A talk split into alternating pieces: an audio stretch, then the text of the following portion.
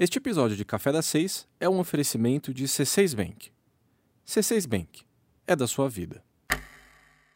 Olá, tudo bem? Vai começar agora o nosso podcast, o Café das Seis, onde você fica sabendo das principais notícias do dia.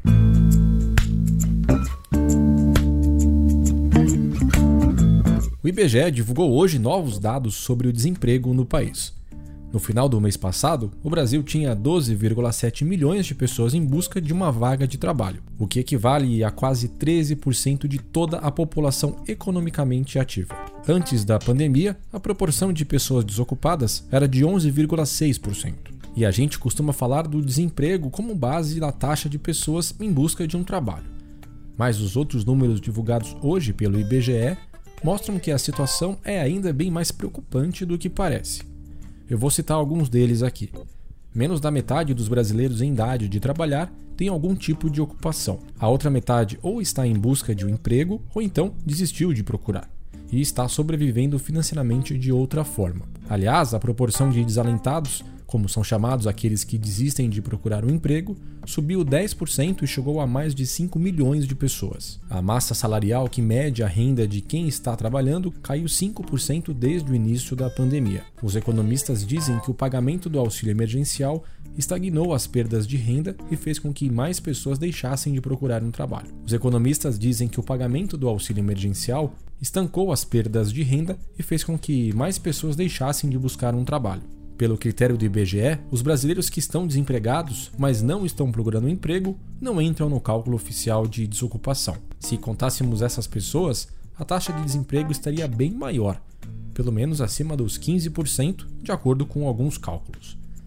Esse raio-x do mercado de trabalho mostra que a economia deve sair bastante machucada da pandemia. Falando nisso, um dos poucos segmentos que pode se beneficiar da quarentena deve ser o de empreendimentos logísticos. Como o consumo pela internet aumentou, mais empresas estão precisando locar galpões e centros de distribuição para armazenar e separar as mercadorias. Toda essa nova lógica também está mudando o segmento de fundos imobiliários. Se por um lado a busca por empreendimentos logísticos aumentou, por outro lado o rendimento de shoppings e conjuntos comerciais caiu, por causa, claro, da quarentena.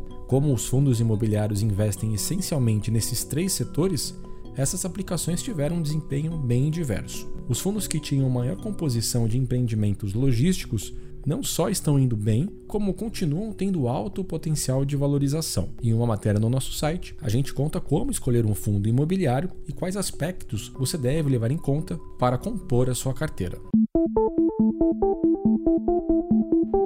E ó, tá marcado para amanhã uma greve dos entregadores de aplicativos como Rappi, iFood, Uber Eats e James Delivery. Esses profissionais devem cruzar os braços nessa quarta-feira e por isso estão pedindo que os usuários deixem de fazer pedidos de entrega durante todo o dia. E por que os entregadores estão planejando parar? Eles dizem que o volume de pedidos aumentou 30% durante a pandemia, mas que a remuneração concedida pelos aplicativos encolheu.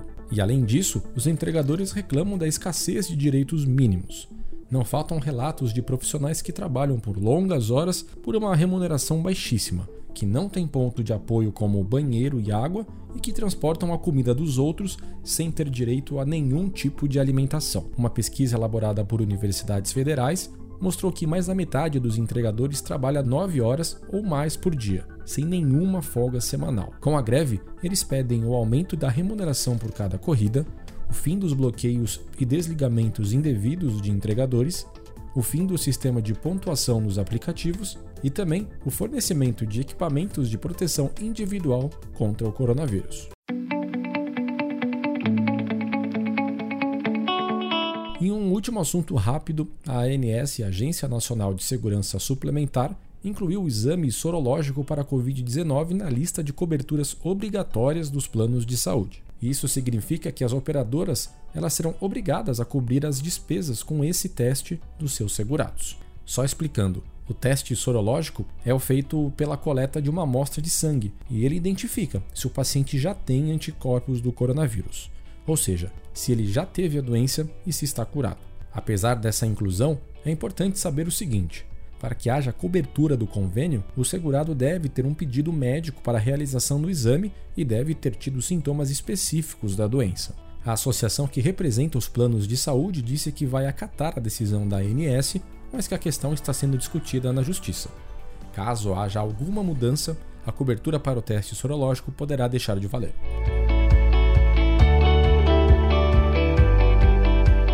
Bem, então esses foram os principais destaques de hoje. Para mais notícias, acesse o nosso site e eu volto amanhã.